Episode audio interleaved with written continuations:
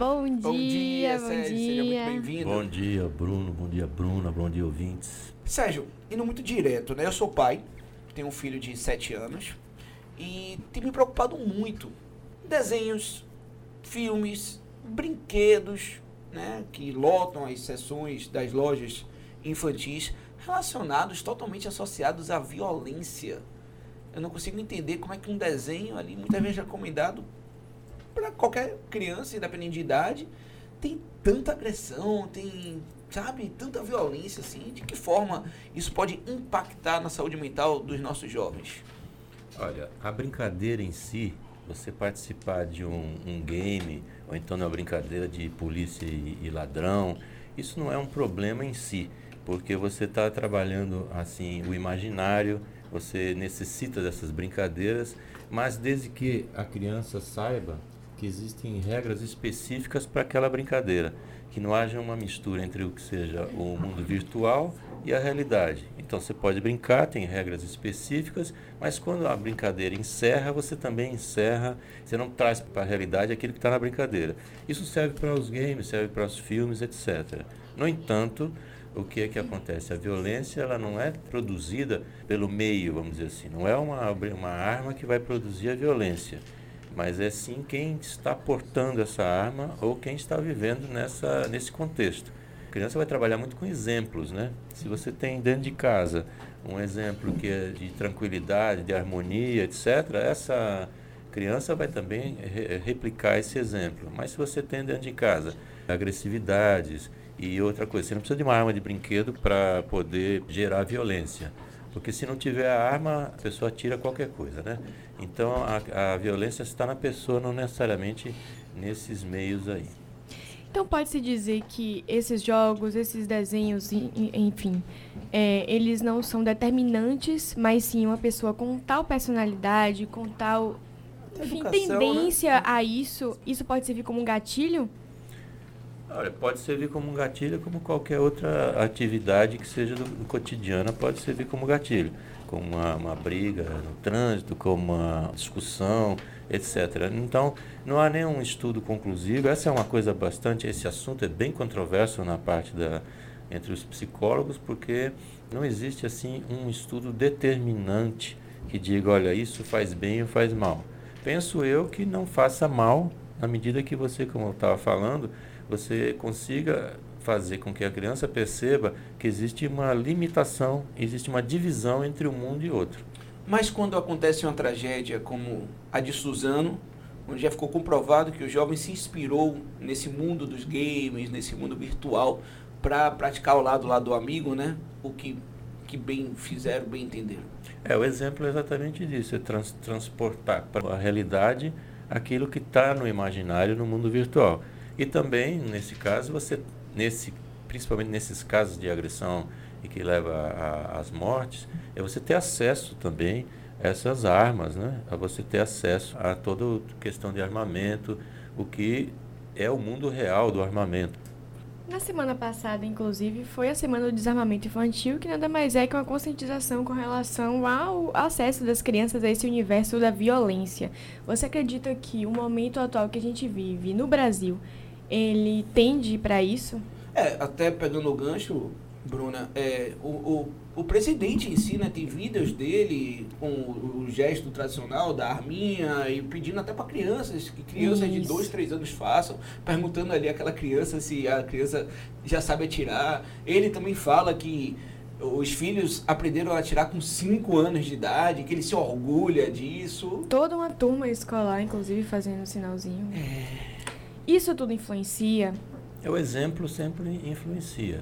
Eu acho que quem está numa posição como está o presidente da República, ou alguém que tem uma, uma penetração grande, uma exposição grande, tem que dar um exemplo. Eu acho que esse exemplo não é bom, é um exemplo que vai incentivar a violência, nunca pode ser bom. Os exemplos têm que ser para incentivar o contrário, incentivar o amor, a paz, a tolerância, essas coisas que vão levar o mundo para frente.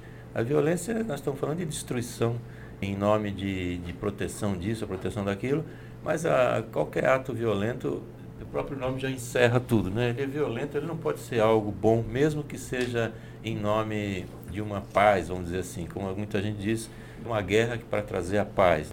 E a gente também deve começar a, cada vez mais a não a promover o combate à violência, mas a promoção da paz, a promoção das coisas positivas e não só combater as negativas. Né?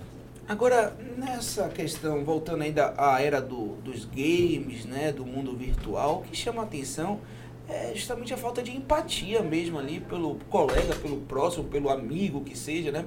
É, é, por todos aqueles que estavam ali na escola, o garoto vai e ele faz como se ele estivesse fazendo no game mesmo. Porque a grande diferença né, é que ali no game é um personagem virtual, que por mais que ele mate, é um personagem. Mas na vida real é uma vida que está ali. Sim. Esse desprezo ao outro é algo que vem se agravando muito. É o que até o Bauman vai falar da modernidade líquida nos tempos de hoje. Você vem agravando muito isso, porque o outro passa a ser descartável é, as relações passam a ser descartáveis. O próprio Bauman vai dizer que a grande atratividade de um Facebook, de uma rede social, por exemplo, não é o fato de você poder se conectar a ela, mas é o grande fato de você poder se desconectar. Então, você poder deletar o, as pessoas, e você hoje tem 5 mil amigos, e daqui você aperta um botão, não tem mais nenhum. Então, esse tipo de relação, que ele próprio Bauman vai dizer, a gente sai daquelas relações que eram construídas comunitariamente, em que as pessoas tinham mais contato social e passam a ser relações que ele, ele mesmo chama de conexões. Você não tem mais aquela convivência social como tinha antes. O, o aumento da violência urbana também traz a violência muito para próximo do cotidiano das pessoas e o assunto é comentado. Muitas mídias exploram a violência porque é um produto consumível e é uma coisa interessante. Enquanto isso acontecer, a gente não tem como afastar essa sensação de segurança e dar essa, essa falsa impressão, como você falou, transformar a vida real num game, né? Inclusive, alguns países, como a Austrália, por exemplo, vem proibindo alguns desses jogos. É, o que muito se discute, principalmente por parte que eu vejo muito dos streamers, que são aqueles youtubers que fazem é, lives jogando esses joguinhos, enfim, ensinando as pessoas a jogar esses jogos, é que é uma medida extremista e que não necessariamente você jogar esses jogos vai te transformar em um indivíduo violento, um assassino. Inclusive, eu cresci rodeada de pessoas que jogam desde novo esse tipo de jogo e também absolutamente zero violência nessas pessoas é um extremo um governo proibir o, de, o uso de alguns jogos? Eu acho que isso vai depender exatamente do contexto e da cultura de cada um, né? Sim.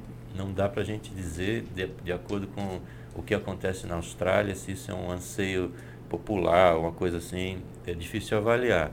No entanto, a participação nos games violentos também, alguns vão defender como algo até positivo participar de games violentos, porque a pessoa, ao invés de colocar essa violência na realidade, pode estar tá colocando no game. Também há quem possa defender isso, que potencialmente o game pode ser algo para escoar a violência e não necessariamente para incentivá-la.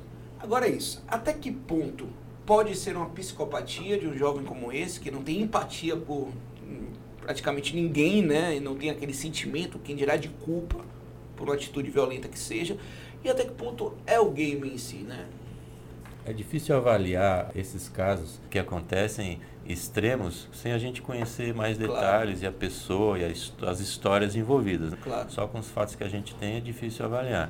Mas eu arrisco a dizer que não tem relação direta com os games, e sim com outras questões da própria formação familiar, de próprias frustrações que a pessoa tem na vida, principalmente as frustrações, não saber lidar com essas perdas da vida, etc.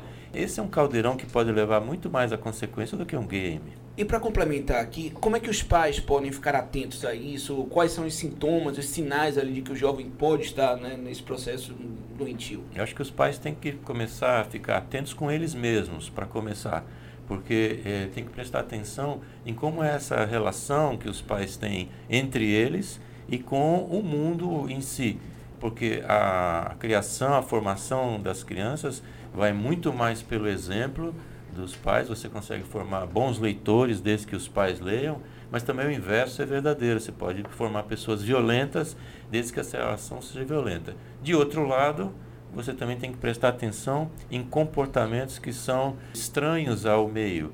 E é o que a gente sempre diz: criança muito quieta, muito guardada ali no quarto, isolada, fala pouco.